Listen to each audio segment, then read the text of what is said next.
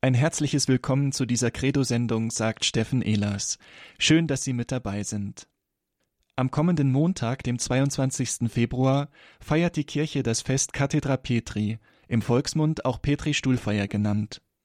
Ein Gedenktag, zu dem viele Gläubige heute kaum noch einen Zugang haben.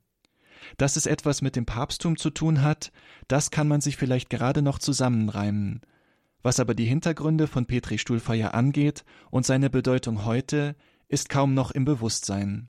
Dabei ist es vielleicht gerade jetzt, wo die katholische Kirche in Deutschland um die innere Einheit mit sich selbst und mit Rom so sehr ringen muss, wichtig, auf den Felsen zu blicken, den Christus der Kirche im Petrusamt zum Fundament gegeben hat. Kaplan Thorsten Weber aus Hamburg-Blankenese hat es während seines Theologiestudiums unternommen, sich eingehend mit der Entwicklung des Festes Cathedra Petri auseinanderzusetzen. Er nimmt uns heute mit auf einen Streifzug durch die Kirchengeschichte, wartet mit Anekdoten auf, fragt, ob Petrus wirklich auf dem kleinen Schemel, der in Rom als Stuhl Petri verwahrt wird, gesessen hat. Kurz, er gibt uns Antwort auf die Frage, was steckt hinter dem Fest Cathedra Petri? Bevor wir beginnen, ein paar Worte zu unserem Sendungsgast. Kaplan Thorsten Weber, 1963 geboren, hat Rechtswissenschaften, Geschichte, Politik und Kunstgeschichte studiert. Nach einer Ausbildung zum Rundfunkredakteur wirkte er bei Klassikradio in Hamburg. Darauf folgte ein Wechsel zum Norddeutschen Rundfunk. 2006 konvertierte Kaplan Weber zur römisch-katholischen Kirche und wurde 2008 Priesterkandidat des Erzbistums Hamburg. Nach dem Studium der Philosophie und der katholischen Theologie wurde Kaplan Thorsten Weber 2016 zum Priester geweiht. Im Jahr 2020 trat er im Hamburger Westen seine dritte Kaplansstelle an. Zusätzlich ist Kaplan Weber Beauftragter für Künstlerpastoral der Diözese Hamburg und Leiter der Arbeitsgruppe Sakraler Bau und Kunst in der Liturgiekommission des Erzbistums Hamburg. Er ist uns nun zugeschaltet und wir freuen uns auf seinen Vortrag Kathedra Petri eine Hinführung zum Fest. Grüß Gott und guten Abend, liebe Hörer von Radio Horeb. In vier Tagen, am kommenden Montag, dem 22. Februar, feiert die Kirche das Fest Kathedra Petri. Und ich möchte Ihnen heute mehr über die historische Herkunft dieses kaum bekannten, aber wichtigen Kirchenfestes erzählen, das uns eng mit Rom verbindet, mit dem Apostelgrab des heiligen Petrus und mit den Päpsten als seinen Nachfolgern. Zugleich möchte ich mit Ihnen einen Blick auf das bedeutsame und vielschichtige Zielbild der Petersbasilika werfen, die bronzene Cathedra Petri des genialen Barockkünstlers Gian Lorenzo Bernini. Jedes Jahr am 22. Februar erstrahlt die Cathedra Petri in der Apsis von St. Peter in Rom im Glanz von zahlreichen Kerzen, die überall an diesem grandiosen Kunstwerk angebracht sind. Zugleich bekommt die bronzene Petrusfigur aus dem ersten Petersdom einen prächtigen Chormantel umgelegt und es wird ihr eine goldene Tiara, die Papstkrone, aufgesetzt, die die Päpste bis zu Paul VI.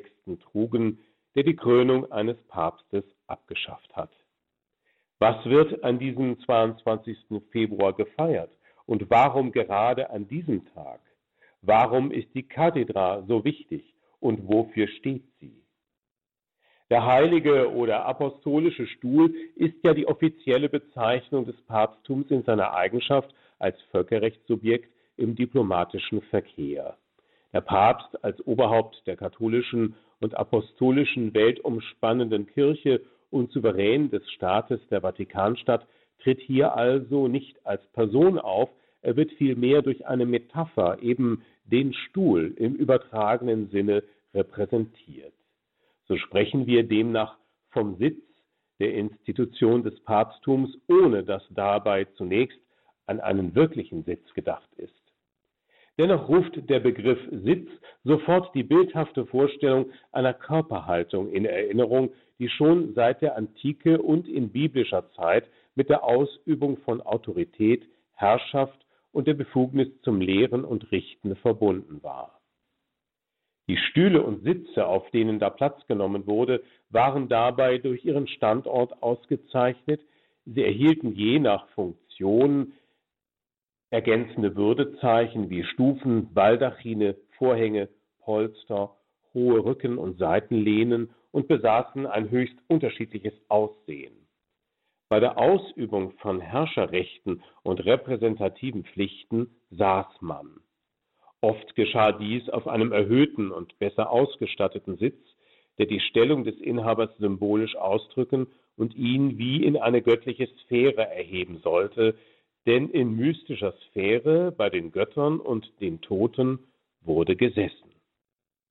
Die von Pheidias geschaffene legendäre Kolossalstatue des thronenden Zeus im Zeus-Tempel von Olympia zählte zu den Weltwundern der Antike. Der Bildhauer schuf sie als beredten Ausdruck der Größe des höchsten Gottes in siebenfacher Menschengröße. Wenn es galt, das Autoritätsverhältnis zu betonen, setzte man sich aufrecht. Darum saßen die Magistratspersonen bei der Rechtsprechung und bei der Truppenaushebung, der Lehrer beim Unterricht und der vornehme Patrizier beim Empfang der Klienten. Demgegenüber war die auch in ihrer Bezeichnung aus dem Griechischen übernommene Kathedra zumeist das gewöhnliche Möbel des römischen Wohnzimmers, der Sitz der Frauen, Philosophen, Besucher und Lehrer, als hölzerner oder aus Weidenrohr geflochtener Sessel mit gewölbter Rückenlehne. Gerade diese Alltäglichkeit der Kathedra war es auch, die sie für die Römer in ihrer starken spirituellen Verbundenheit mit den Ahnen und Toten zu einem wichtigen Bestandteil des Totenritus werden ließ, als Sitz der Toten und der trauernden Hinterbliebenen, was wiederum wichtige Auswirkungen auf die Entwicklung des Festkreises der Cathedra Petri in Rom hatte. Die Würde des Herrschens, des Richtens und des Lehrens wird sinnfällig durch das Sitzen des dieser Würde Teilhaftigen im Angesicht der stehenden Untergebenen. Gesteigert wurde diese Würde noch durch die konkrete Ausgestaltung dieses Sitzes als Thron mit den oben geschilderten Zutaten. Ausgezeichnet konnte also zugleich der Sitzende und der Sitz selbst sein. Und hierin werden schon die Anfänge jener Entwicklung sichtbar, die dazu geführt haben, die Kathedra an sich und zumal die des Petrus zum Symbol und zur Metapher für das päpstliche Amt werden zu lassen. Die kultische Praxis folgte also der profanen. Diese symbolische Bedeutung konnte so weit gehen, dass selbst der leere Stuhl zum Symbol des Abwesenden, eigentlich darauf Sitzenden werden konnte. Sinnfällig wird dies übrigens noch heute in den Palazzi des alteingesessenen römischen Stadtadels, der in seinen Salons jeweils einen Raum zum Thronsaal des Papstes erkor und hier einen Thron für den Fall des Besuches seiner Heiligkeit bereit hielt und immer noch hält. Allerdings ist dieser Stuhl für gewöhnlich mit der Sitzfläche zur Wand aufgestellt, Symbol des Abwesenden, aber protokollarisch stets standesgemäß empfangbaren Papstes. Im Alten Testament ist die Kathedra nicht als Lehrstuhl bezeugt. Hingegen ist im Matthäusevangelium das Sinnbild der Lehrautorität zu finden. Hier warnt Christus vor der Nachahmung der Werke der Schriftgelehrten und Pharisäer, fordert aber die Befolgung ihrer Worte, weil sie als Nachfolger des Moses das gottgesetzte Lehramt innehaben. Darauf sprach Jesus zum Volk und zu seinen Jüngern und sagte, auf dem Stuhl des Mose sitzen die Schriftgelehrten und die Pharisäer. Super cathedra Mosi sederunt scribe et Pharisei. Der Gebrauch der Kathedra im aufkommenden Christentum folgte demnach dem Vorbild der Synagoge und der Schule. Zu erkennen ist in den Schriften der Bibel demnach eine Differenzierung zwischen monarchischem Herrscherstuhl und geistigem Lehrstuhl, zwischen Thron und Kathedra. Zwischen diesen Akzenten wird sich in Bezug auf den Stuhl Petri auch die Entwicklung der Idee der Kathedra in den folgenden Jahrhunderten der sich institutionell ausformenden Kirche bewegen. Dies wird zuweilen in Abgrenzung, aber auch in Übereinstimmung mit dem konkreten Stuhl Petri geschehen. Denn die Kirche war und bleibt durch die Jahrhunderte immer zugleich in der Gefahr, im Sinne der zu großen Nähe zum Thron zu verweltlichen, zugleich werden aber auch immer wieder die Anstrengungen der Kirche sichtbar, um der überzeitlichen Eigenart ihres Sitzes und der Rückbindung an die apostolische Schlichtheit eingedenk zu bleiben. Mit zunehmendem Abstand zur apostolischen Zeit wuchs nun in der frühen Kirche das Bedürfnis nach einer Verbindung mit dieser ehrwürdigen Epoche der Gründerväter. Dies äußerte sich im Aufkommen zahlreicher apostolischer Pseudoepigraphen, Apostelgeschichten des zweiten und dritten Jahrhunderts und apokrypher Apostelschriften wie etwa dem Petrus, Philippus, Judas oder Thomas Evangelium. Schon um 200 glaubte man, diesen oder jenen Bischofsstuhl einem bestimmten Apostel zuweisen zu können. Hierbei war Petrus von besonderer Bedeutung, führte man doch gleich drei Bischofssitze auf ihn zurück. So war es sicher eine wichtige Wegmarke in der Geschichte des sich verfestigenden Primatsgedankens, dass die römische Synode von 382, belegt durch das im 6. Jahrhundert verfasste Decretum Gelasianum, den Rang der römischen Kirche nicht durch ihre Synodalbeschlüsse untermauert sah, sondern durch das Herrenwort an Petrus, den Fels aus Matthäus 16, 18. Hinzu kam noch das gemeinsame Erringen der Märtyrerkrone durch Petrus und Paulus in Rom. Der erste Sitz des Apostels Petrus stehe also der römischen Kirche zu. Der zweite Sitz sei in Alexandria im Namen des Petrus von seinem Schüler, dem Evangelisten Markus, gegründet worden, und der dritte Sitz Petri sei Antiochien, da Petrus dort gelebt habe, ehe er nach Rom aufgebrochen sei und dort die Jünger Jesu zum ersten Mal als Christen bezeichnet worden seien. Diese theologisch begründete Ordnung der drei Petrusstühle bedeutete eine deutliche Entgegnung auf das Bemühen des Reichskonzils von Konstantinopel aus dem Vorjahr 381, das den Rang Konstantinopels auf den zweiten Platz hinter Rom erhöht hatte. Rom stellte damit den kirchenpolitischen Ansprüchen des Kaisers eine eigene Ordnung göttlichen Rechts entgegen. Bisher war von der Kathedra als einem ursprünglich antiken Gebrauchsmöbel die Rede gewesen, das auf zwei unterschiedliche Weisen den Weg in die christliche Kirche und in die Liturgie fand als sinnbildlicher Begriff für das Amt des Bischofs und als materieller, tatsächlicher Sitz desselben in der Kirche. Diese dritte Dimension der Kathedra lässt uns von den mosaikschimmernden Apsiden in den frühchristlichen Basiliken Roms als den Aufstellungsorten der bischöflichen Kathedra hinabsteigen zu der dunklen, wenn auch keineswegs farblosen Totenwelt der römischen Gräber und Katakomben.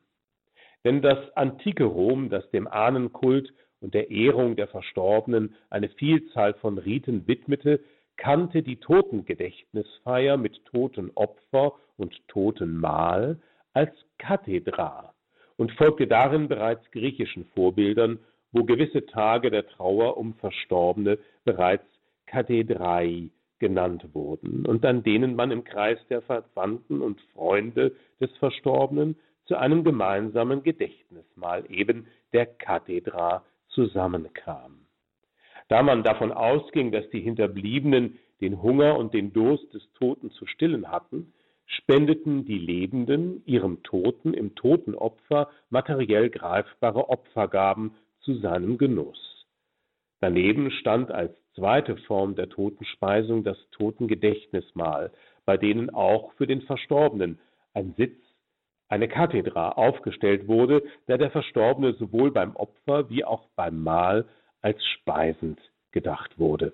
Daher sollte der Tote auch der dazu nötigen Möbel wie eines Tisches und eben der Kathedra als eines Sitzes nicht entbehren.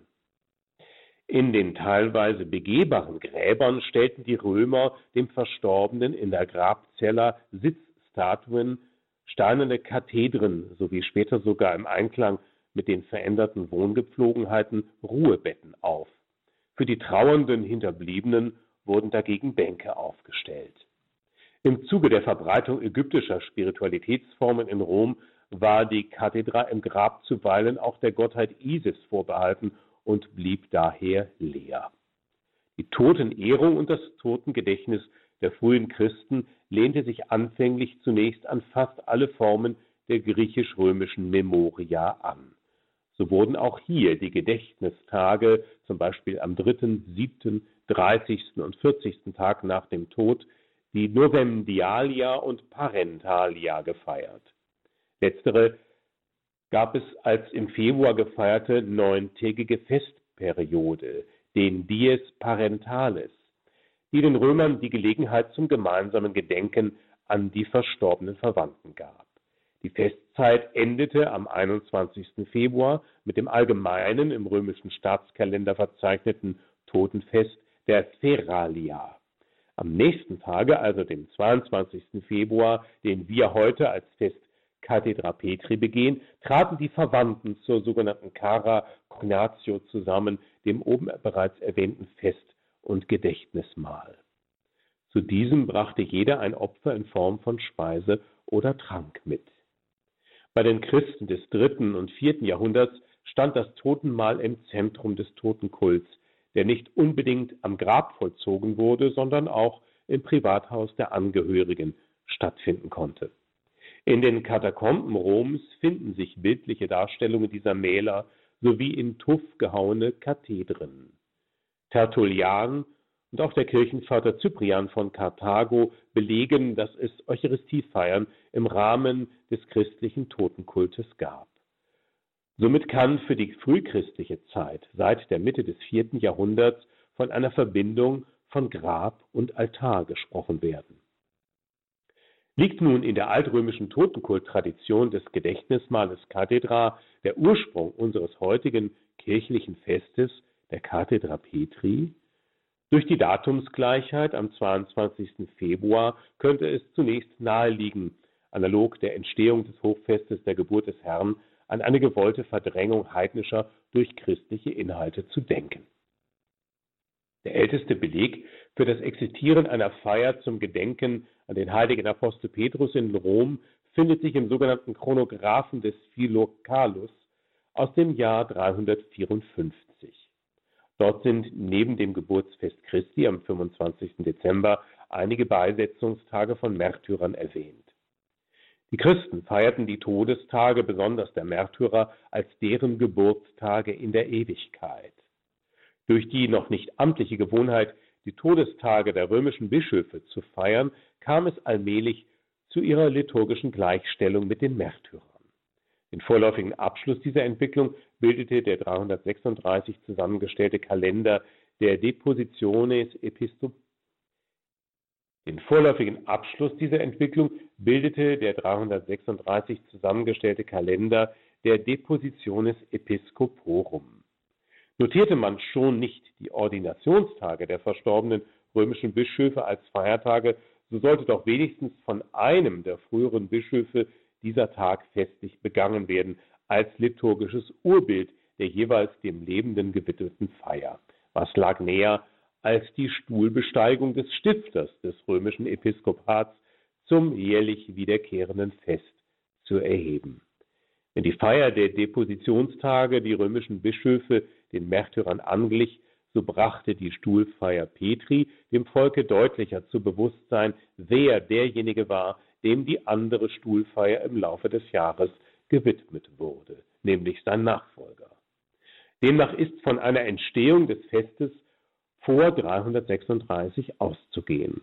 Und so lege es nahe anzunehmen, dass das christliche Totenfest der Kathedra zum Totenfest des Petrus eben zum Dies Natale Petri de Cathedra wurde, weil man von Petrus kein Datum der Beisetzung kannte. Man könnte nach all dem nun annehmen, dass bei dieser aus der altrömischen Totenehrung herausgewachsenen Herkunft und der scheinbaren Eindeutigkeit der soeben herausgearbeiteten Festidee des Festes Cathedra Petri dieses ein wichtiger und in ungebrochener Tradition gefeierter Höhepunkt des liturgischen Jahres im ersten Jahrtausend der Kirche in Rom gewesen sein müsste. Aber dazu passt der höchst erstaunliche Befund überhaupt nicht, dass es nach 470 und bis zum 9. Jahrhundert keinerlei Belege mehr für die Feier des Festes Cathedra Petri in Rom gibt. Ja, teilweise wird in der Literatur nach Auswertung der Quellen sogar angenommen, dass das Fest Petri Stuhlfeier nicht lange nach 500 völlig außer Übung kam. Demgegenüber gehörte in Gallien die Festivitas Cathedrae Domni Petri Apostoli offenbar zu den eingeführten Festen, denn 567 beschäftigte sich das Konzil von Tours nachweislich mit Missbräuchen, die diesen Tag zu entweihen drohten. Weitere Quellen aus dem 7. und 8. Jahrhundert belegen die Feier eines Kathedrafestes. Nun aber taucht eine weitere Merkwürdigkeit auf, während wichtige liturgische Quellentexte und Messbücher, zum Beispiel das in einem burgundischen Skriptorium um 700 verfasste und heute in der Vatikanischen Bibliothek aufbewahrte sogenannte Missale Goticum, das Fest Cathedra Petri auf den 22. Februar terminieren, weist das zur gleichen Zeit entstandene gallikanische Sakramentar von Bobbio das Fest Petri Stuhlfeier am 18. Januar auf. Verschiedene Hypothesen sind dazu in der kirchenhistorischen Forschung geäußert worden. Teilweise wird ein Zusammenhang mit den allerdings lediglich legendär überlieferten zwei Romaufenthalten des Petrus unter den Kaisern Claudius und Nero hergestellt. Eine weitere Hypothese versucht, den Januartermin dadurch zu erklären, dass der Festtag am 22. Februar so häufig in die Fastenzeit fiel, dass man das Kathedrafest einfach vorverlegen wollte. Ab dem 9. Jahrhundert sind wieder römische Kathedra Petri Feste belegt. Allerdings feierte man am 22. Februar nun die Stuhlbesteigung Petri in Antiochien. In einigen fränkischen Bistümern blieb man beim 18. Januar. Erst, erst Papst Paul IV. bereitete der aus römischer Sicht unwürdigen Zwiespältigkeit in der Liturgie schließlich ein Ende, indem er mit der Bulle Ineffabilis vom 6. Januar 1558 beide Festtermine in den offiziellen Kalender der römischen Kirche aufnahm und den 18. Januar dem Gedenken an Petri Stuhlfeier in Rom, den 22. Februar dem Fest der Cathedra Petri Antiochena widmete.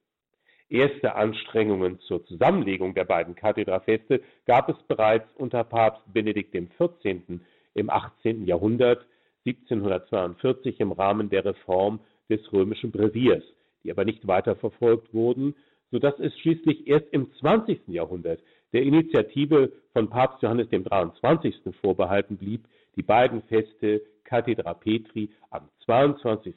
Februar zusammenzuführen. Bevor die heutige Interpretation der Feier einer Übernahme des Bischofssitzes von Rom durch Petrus Platz gegriffen hat, feierte man, ob nun am 18. Januar oder am 22. Februar, eine ganz andere Festidee. Mit der in Matthäus 16, 18 geschilderten Übergabe der Schlüsselgewalt wurde letztlich im Verlauf der historischen Entwicklung des Papsttumes die Idee des Primates Petri hervorgehoben. Das bezeugen sämtliche Messformulare Galliens und des Sacramentum Gelasianum. Rom übernimmt im 9. Jahrhundert, was Gallien feiert, und bis zur Revision des Festes durch Johannes den 23. hatte das Missale für beide Stuhlfeiern nur ein Formular, dessen Gebete mit denen der gallischen Rezensionen des Gelasianums identisch waren. Wir haben also eine komplizierte Entwicklung des Festes Cathedra Petri und seiner zugrunde liegenden Festidee aufzeigen können vom ursprünglichen Jahresgedächtnis der römischen Stuhlbesteigung des Petrus seit 300 über die gallische Erinnerungsfeier an das Felsenwort aus Matthäus 16, 18 im 7. Jahrhundert, die im 9. Jahrhundert auch auf die römische Liturgie einwirkt und schließlich eine Festauffassung, die zwar schon um 600 auftaucht, aber erst langsam durch die Jahrhunderte hindurch wieder die ursprüngliche Festidee der lokalen Einnahme der Cathedra Romana durch den Apostel zur Geltung bringt. Ein Blick auf die zuerst römische und dann frühchristliche Totenkultverwendung der Kathedra lehrt also, dass der 22.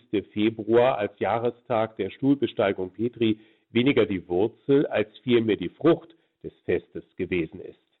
Tatsache ist, dass wir durch Graffiti im Umkreis der Basilika von San Sebastiano an der Via Appia Antica die sichere Kenntnis besitzen, dass um 300 dort das Gedächtnis der Apostel Petrus und Paulus durch sogenannte Refrigerien, also Mahlfeiern, begangen wurde.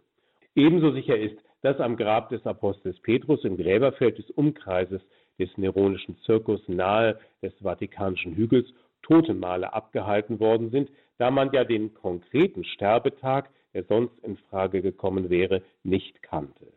Wenn wir also im Ergebnis fragen, wie aus der Kathedra der Totengedächtnisfeier für Petrus und Paulus eine Feier des Amtsantritts des Petrus in Rom werden konnte, so kommen vor allem zwei Aspekte in den Blick.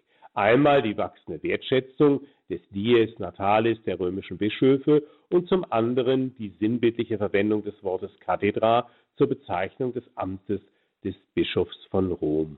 So bildet die vielschichtige Interpretation des Begriffs der Kathedra als Totenmahlfeier einerseits und als apostolische Amtsgewalt andererseits die Grundlage für diese eben dargestellte kurvenreiche Entwicklung des Festcharakters der Natale Petri de Cathedra.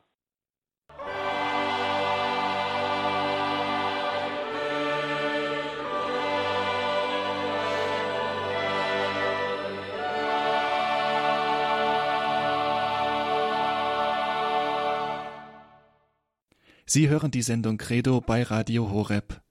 Mein Name ist Steffen Ehlers und unser Thema ist heute das Fest Cathedra Petri. Dazu hören wir einen Vortrag von Kaplan Thorsten Weber. Hören Sie nun den zweiten Teil. Der vermehrte Andrang der Pilger an den Apostelgräbern Roms im 12. Jahrhundert und ihre veränderte innere Disposition zur Verehrung im Sinne eines tieferen Fürwahrhaltens, aber auch in der Sehnsucht nach dem im wahrsten Sinne des Wortes Begreifbaren einer Reliquie, die zur heiligenden Berührung einlädt, all dies musste wohl zusammenkommen, um die Suche nach Reliquien des heiligen Petrus in Rom zu verstärken. Man wollte Gegenstände aus dem Besitz des Apostels berühren, mehr noch besitzen. So wird berichtet, dass Avilo, der Abt des Klosters Tegernsee, zu dieser Zeit einige mutmaßliche Reliquien verschiedenen Grades, nämlich des Körpers, des Kreuzes und auch der Kathedra des Petrus aus Rom mitbrachte. Die Päpste jener Zeit im 12. Jahrhundert verfügten offenbar über einige Petrus-Reliquien. Jedenfalls legte Celestin III. in den Jahren 1195 und 96 in die Altäre der römischen Kirchen San Salvatore alle Coppelle und St. Eustachio Reliquien de Carnibus Apostolorum Petri et Pauli. Weitere Reliquien Petri sollen durch Calixtus II. und Anaklet II. in die Altäre von Santa Maria in Cosmedin und San Lorenzo in Lucina eingebracht worden sein. Verschiedene römische Kirchen nahmen für sich in Anspruch, Petrus-Reliquien zu besitzen, so zum Beispiel Santa Pudenziana, die frühere Titelkirche von Kardinal Meissner, wo sich die Altarmensa des heiligen Petrus befunden haben soll. Das Schauverlangen konzentrierte sich nicht zuletzt auf die Ketten des Petrus in San Pietro in Vincoli, wo mehrfach Päpste intronisiert wurden. Schon 432 bei ihrer Weihe durch Sixtus III. soll die Kirche eine Kettenreliquie des Petrus besessen haben. Eine Berührungsreliquie natürlich. Noch berühmter freilich waren die beiden Kopfreliquien der Apostel Petrus und Paulus, die wohl schon im 9. Jahrhundert zum Lateran übertragen worden und dort seit dem Ende des 11. Jahrhunderts nachweisbar sind. Sie wurden zunächst in der Sancta Sanctorum aufbewahrt und werden seit 1370 und bis heute in vergoldeten büstenartigen Reliquiaren im Altarziborium der Lateranbasilika weithin sichtbar gezeigt.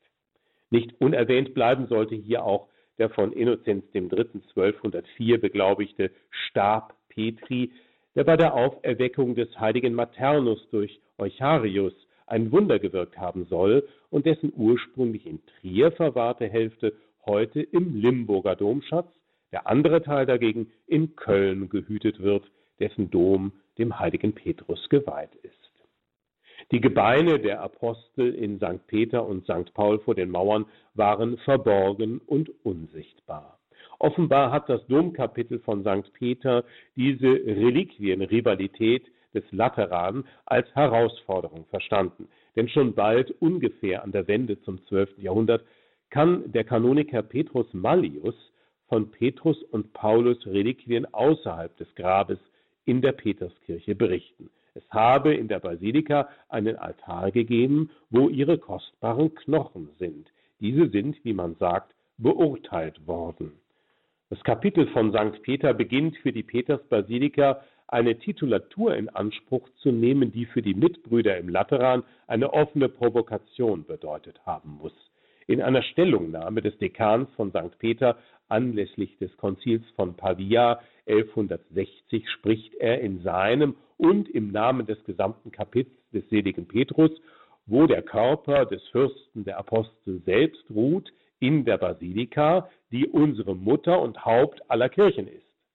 Es ist mit Händen zu greifen, dass in dieser Anmaßung eines Titels, der seit Jahrhunderten der römischen Bischofskirche allein zugekommen war, durch das Kapitel von St. Peter auch der Druck erkennbar wird, unter dem die Domherren am Vatikan gestanden haben müssen.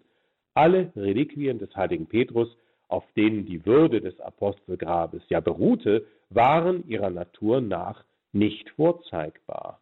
Man feierte zwar mit dem Pontifex das Fest Cathedra Petri, aber man konnte sie nicht dem frommen Volk und den zahllosen Pilgern im wahrsten Sinne des Wortes anschaulich machen. Oder doch? Die Nachricht des Tegernseer Abtes gibt uns einen Hinweis. Im Klosterinventar von 1744 aus dem Kloster Tegernsee wird die Reliquie von der Cathedra Petri noch aufgeführt. Nach der Säkularisierung verliert sich allerdings ihre Spur.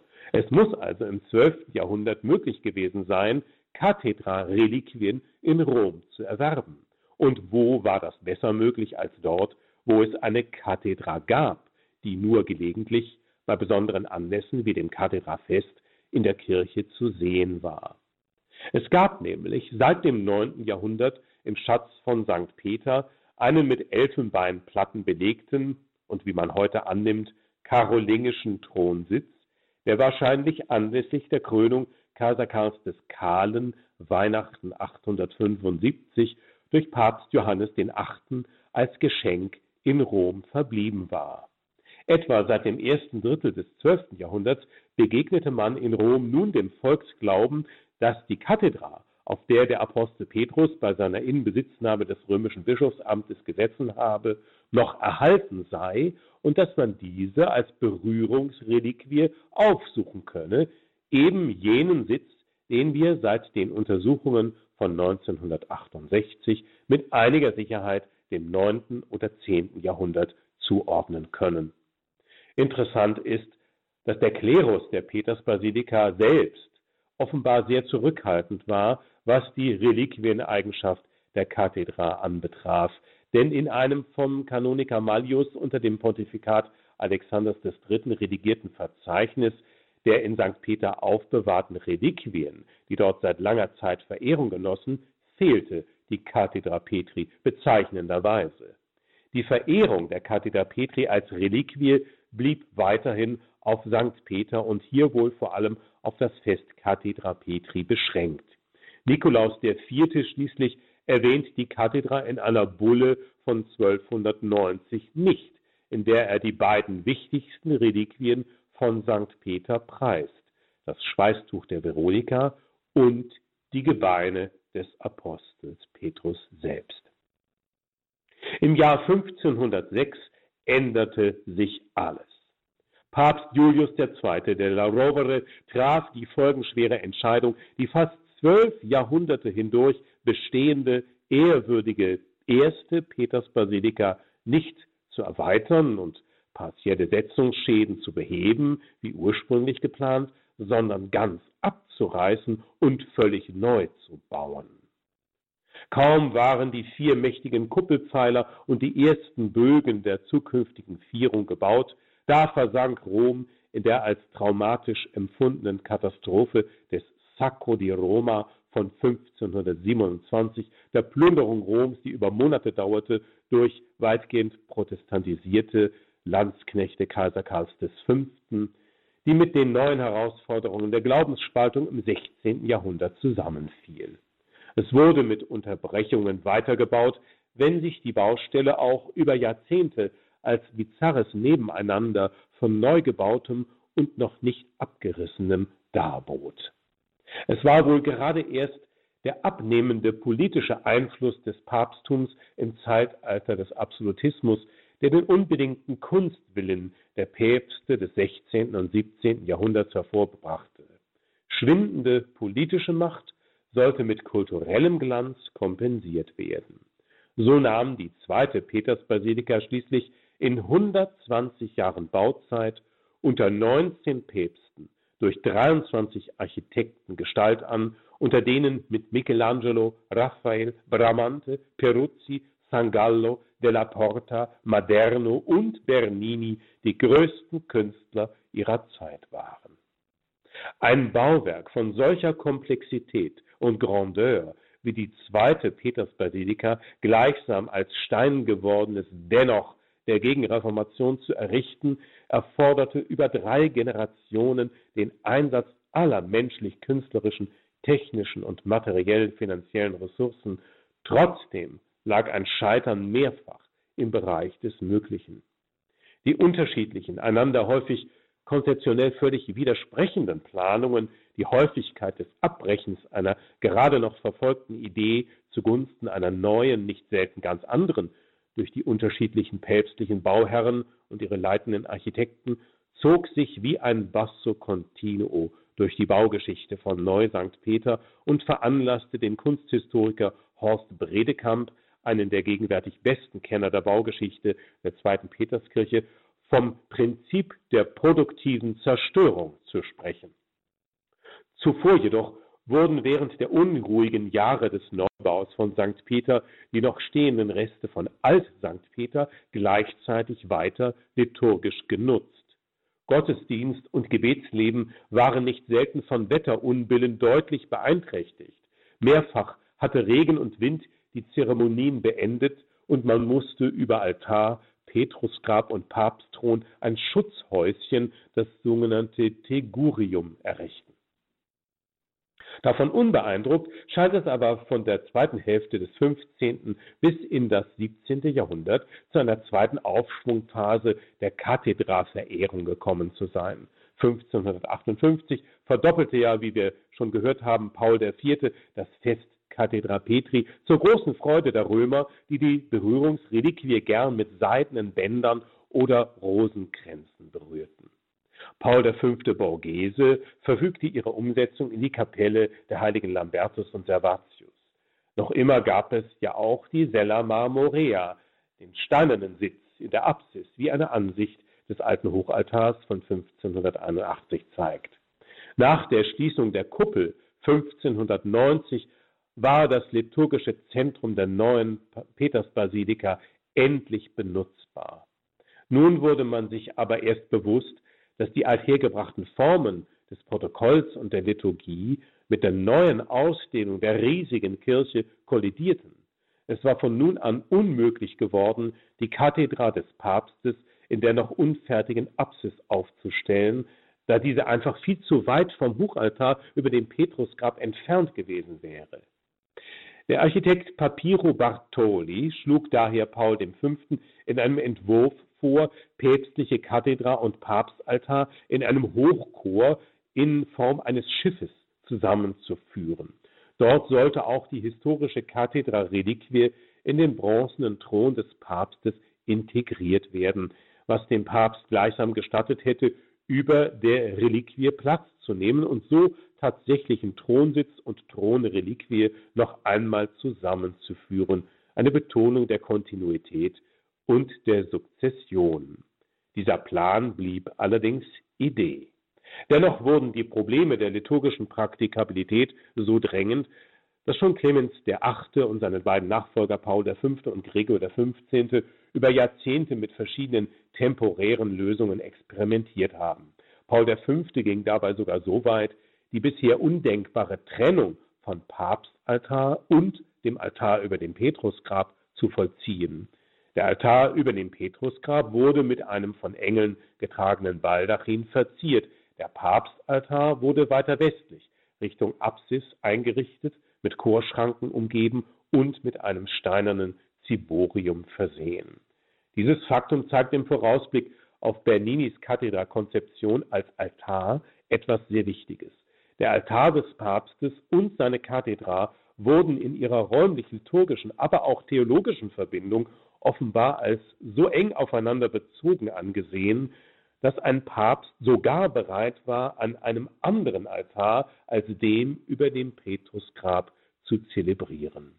Dennoch wurde dieser Altar über dem Petrusgrab sicher in seiner Bedeutung nach wie vor als der Hauptaltar empfunden, was auch Paul V.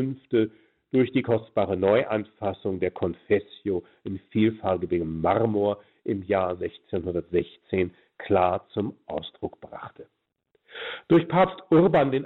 Barberini kam es dann zur endgültigen Gestaltung des Hauptaltares über dem Petrusgrab mit Berninis Bronze-Ziborium, das in den gedrehten Säulen nicht nur den Tempel Salomos, sondern auch den Altar von Alt-St. Peter zitiert.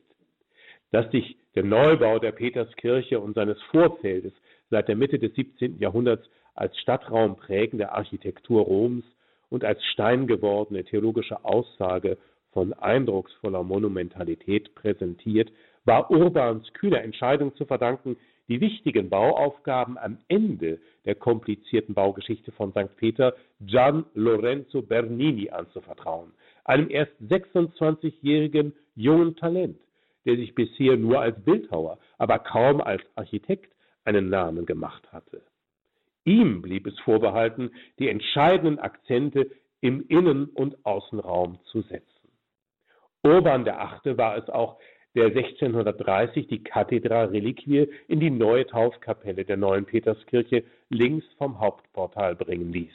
Dort wurde in seinem Auftrag eigens ein Schaualtar eingebaut, in dessen Rückwand die Kathedra aufgestellt wurde, flankiert von zwei knienden Engeln vor einer wolkengerahmten Glorie mit der Taube des Heiligen Geistes. Für die Kathedra Reliquie wurde zunächst ein hölzernes Reliquiar mit vergoldetem Rankenwerk, geflügelten Engelsköpfen und den unverzichtbaren goldgeschnitzten Barberini-Bienen angefertigt. In diesem heute noch in der Schatzkammer von St. Peter aufbewahrten, aufklappbaren, schrankartigen Reliquiar stand die Kathedra zwischen 1636 und 46 auf dem Altar der Taufkapelle. 1666, nach der Überführung der Kathedra in das Bernini-Reliquiar in der Apsis, wurde dieser Altar, immerhin der erste Kathedra-Altarentwurf Berninis für St. Peter, leider zerstört und das bronzene Reliquiar eingeschmolzen. Die Verehrung der Kathedra als Reliquie wurde durch den Bau des Bronzemonumentes der Kathedra Berninis praktisch unterbunden, denn die Kathedra aus Holz wurde von nun an dauerhaft den Augen entzogen. Berninis Idee war der Sieg des Symbols aus der Kraft seines theologischen Inhalts über die Begreifbarkeit eines sichtbaren Objekts. Es ist das rohste Werk des Meisters, eine bloße Dekoration und Improvisation. Dieses Verdikt sprach kein anderer als Jakob Burckhardt in seinem berühmten Buch Der Cicerone über die Kathedra Berninis aus. Aber Burckhardt irrt sich hier gewaltig, schon aufgrund der theologischen Vielschichtigkeit, die sich im Kathedra-Kunstwerk zeigt. Die von Bernini in den Jahren zwischen 1657 und 66 geschaffene Kathedra war als Zielbild der Petersbasilika eingebunden in die Gesamtkonzeption des Künstlers für St. Peter. Das als sogenanntes sprechendes Reliquiar entworfene vielfigurige Ensemble der Kathedra war von Bernini als Gegenpol zu den parallel in Angriff genommenen Kolonnaden des Petersplatzes geplant und ging sogar räumlich darüber hinaus. Denn nach der Vollendung des Petersplatzes griff Bernini mit der figürlichen Neugestaltung des Ponte Sant'Angelo der Engelsbrücke, auf der die Engel die Leidenswerkzeuge Christi den Pilgern zeigen, noch einmal weiter aus. In diesem die Stadt als Vorraum und Prozessionsweg einbeziehenden stadträumlichen Denken des Architekten und Bildhauers zeigt sich schon seine konzeptionelle Weitsicht, seine Kühnheit angesichts der Größe dieser Bauaufgabe und andererseits auch sein durch persönliche Glaubenspraxis geformtes tiefes Verständnis für die Historizität der neuen Peterskirche als Märtyrer Memoria über dem Grab des Petrus. Bernini wusste um die Bedeutung der Engelsbrücke als dem über viele Jahrhunderte einzigen Übergang über den Tiber zum Vatikan. Die differenzierte Beschreibung der Kolonnaden und der dahinter sich erhebenden Peterskirche aus seinem eigenen Munde verrät viel über seine eigene Verwurzelung in der katholischen Lehre, wenn er der Kirche verschiedene Aufgaben zuspricht, indem sie ihre Arme öffne und die Besucher wie eine Mutter empfange, die Katholiken, um sie im Glauben zu stärken, die Heretiker, um sie in den Schoß der Kirche zurückzuführen, und die Heiden, um sie zum wahren Glauben zu führen. Das Bildprogramm im Inneren der Peterskirche wurde durch vier Stationen bestimmt. Der Platz mit den Kolonnaden und den 140 Heiligenfiguren, das Langhaus der Basilika mit den Personifikationen der Tugenden in den Zwickeln der Arkaden, den Papstbildnissen und den Ordensgründern in den Pfeilernischen des Hauptschisses und des Querhauses, die Vierung unter der Kuppel mit dem Apostelgrab und dem Hochaltar Ciborium und schließlich die Westapsis mit der Kathedra Petri.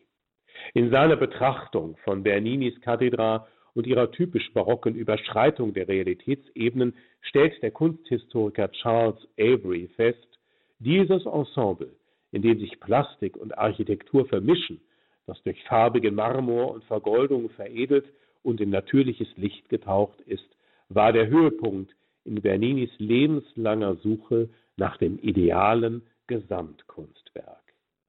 Das Stichwort Gesamtkunstwerk gibt uns die Gelegenheit, auf das Verhältnis der Kirchenväter und der Kathedra zum Heiligen Geist einzugehen, dem ja der obere Teil des Kathedra-Ensembles gewidmet ist.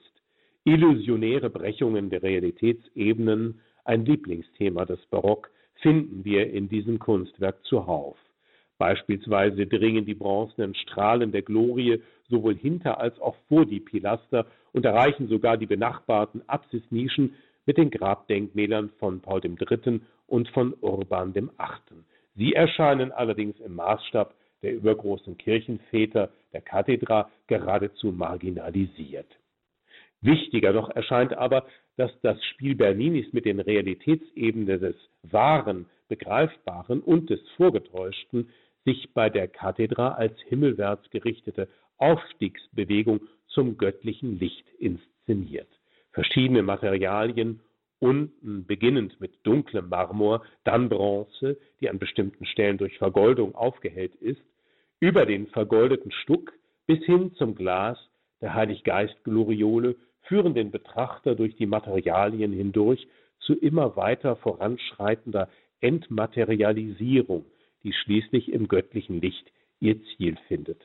Dabei geht das noch völlig substanzlose göttliche Licht der Glasmalerei in den schon körperhaften, aber noch immer lichtvollen Bereich der Engel über.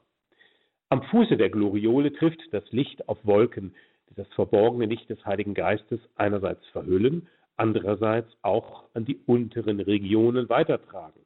Dort trifft das Licht auf den Thron, der zumindest noch golden schimmert, aber schon aus dunkler Bronze besteht. Der Thron gibt das Licht an die Kirchenväter weiter, die verzückt von der Gottesschau in ekstatischer Gebärde vom Feuer des Geistes durchdrungen sind. Je körperlicher die Wesen werden, desto mehr werden sie von Leuchtenden zu vom Heiligen Geist Erleuchteten. In der Lesart von unten nach oben bildet das Petrusamt so die Spitze der kirchlichen Hierarchie. Sein Träger wird zum Inbegriff des gotteskundigen und erleuchteten Führers. Dagegen besagt die Lesart von oben nach unten, dass der Papst allein in seiner buchstäblichen Eigenschaft als Pontifex eine Brücke vom Diesseits zum Jenseits schlägt und so die göttliche Erkenntnis weitergibt. Es ist also ein eminenter Unterschied, ob man die Kirchenväter und die Gloriole letztlich nur als Staffage oder gar als Attribute des Thrones liest oder ob man den Thron als Glied einer durchgehenden Hierarchie begreift. In der ersten Version steht die Kathedra zwar formal im Mittelpunkt, doch wird sie letztlich nur effektvoll inszeniert. In der zweiten Version ist sie formal nur ein Zwischenglied, doch wird sie durch diese vermeintlich bescheidenere Präsentation theologisch entscheidend aufgewertet. Sie, die Kathedra des Petrus, ist nun das Nadelöhr zwischen Diesseits und Jenseits. Bernini hatte das Kathedralensemble in seinem feinsinnigen Gespür für Bezüge in einer ganz bewussten Entscheidung noch um eine weitere, liturgisch bedeutsame Ebene erweitert, indem er es als Altar konzipiert hatte. Damit folgte er der Bautradition der alten Petersbasilika, in der die Kathedra Reliquie seit dem Mittelalter immer im Kontext eines Altares aufbewahrt worden war und der Verehrung dargeboten wurde. Diese Situation war auch mit den ersten Stationen der Kathedra in der neuen Petersbasilika gegeben gewesen.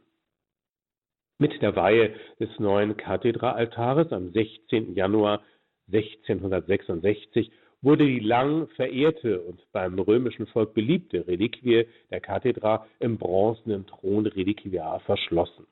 Die Bernini-Konstruktion war mangels irgendwelcher versteckter Treppen oder Zugänge auch gar nicht zur Begehbarkeit ausgelegt. Von nun an wurde daher schon aus technischen Gründen die Kathedra Reliquie nicht mehr an den traditionellen Festtagen des Festes Cathedra Petri vor der Confessio ausgestellt. Nur noch einmal machte man davon eine Ausnahme. 1867 zum 1800-Jahrgedenken des Martyriums Petri et Pauli wurde auf Anweisung von Papst Pius IX. die Thronreliquie während der Festoktav von Peter und Paul feierlich erhoben und ausgestellt. Damals entstanden übrigens schon die ersten Fotografien dieses Thronsitzes. Die allgemeine Abschaffung der Ausstellung der Kathedral führte allerdings zu einer so empfindlichen Einbuße an Almosen, dass das Kapitel von St. Peter schließlich sogar erwog, das Bernini-Ensemble durch die Einrichtung eines metallenen Geländers dauerhaft zu beeinträchtigen, um weiterhin an den Thron und die Reliquie heranzukommen und sie weiterhin erheben zu können. Zuweilen wird gemutmaßt, dass der intellektuelle Alexander VII. Bei der Entrückung der Kathedra ihren umstrittenen Charakter als Reliquie im Auge gehabt habe. Von weitem war das Kathedra-Ensemble in der horizontalen Richtung des Pilgers vom Eingang der Basilika durch das Ziborium hindurch als überirdisch illusionäres Zielbild des himmlisch-göttlichen Lichtes erkennbar. Von naher Perspektive aus konnten die Zelebranten in ihren liturgischen Gewändern als Konkretisierungen des Bildapparates des Kunstwerkes mitwirken. Sie bildeten im barocken Sinne ein Gesamtkunstwerk. Wenn dies noch an den festen Cathedra Petri mit großer Illumination der dann mit Kerzen bestückten Kathedra festlich überhöht wurde, war es eine festliche Inszenierung der Cathedra Petri. Der vertikale Blick des Priesters am Altar der Kathedra richtete sich zunächst in der Zelebration der heiligen Messe auf den Leib Christi. Er wurde beleuchtet durch die Kerzen jener Leuchter, die Bernini zusammen mit einem speziellen Altarkruzifix eigens für den Thron des Kathedralaltars entworfen hatte, seinem himmlischen Thron entgegengehoben, nachdem der im Hochgebet angerufene Heilige Geist aus der Gloriole herabgeschwebt war und die Gaben tatsächlich gewandelt hatte. Diese zusätzliche inkarnatorisch-eucharistische Dimension des Kathedralensembles war, wie man weiß, Bernini als täglichen Teilnehmer der Heiligen Messe sicher wichtig gewesen. Dieser bedeutende Aspekt der Bernini-Kathedra ist aber durch die völlig unverständliche und aus Denkmalschutzgesichtspunkten auch höchst problematische Entscheidung, den von Bernini konzipierten und gebauten Altar noch in den 80er Jahren des vorigen Jahrhunderts abzureißen, zerstört worden. Seither stehen auf den ehemaligen Altarstufen vor der Kathedra Stühle für die am davor befindlichen Volksaltar zelebrierenden Priester. Statt des Herrn wird nun also der Priester erhöht, was die Absurdität dieses unnötigen Eingriffs in ein Kunstwerk eines der größten Künstler der europäischen Geschichte nur noch erhöht. Die vertikale Dimension des Kunstwerks Berninis ist auch die des Glaubens, der zur Liebe führt.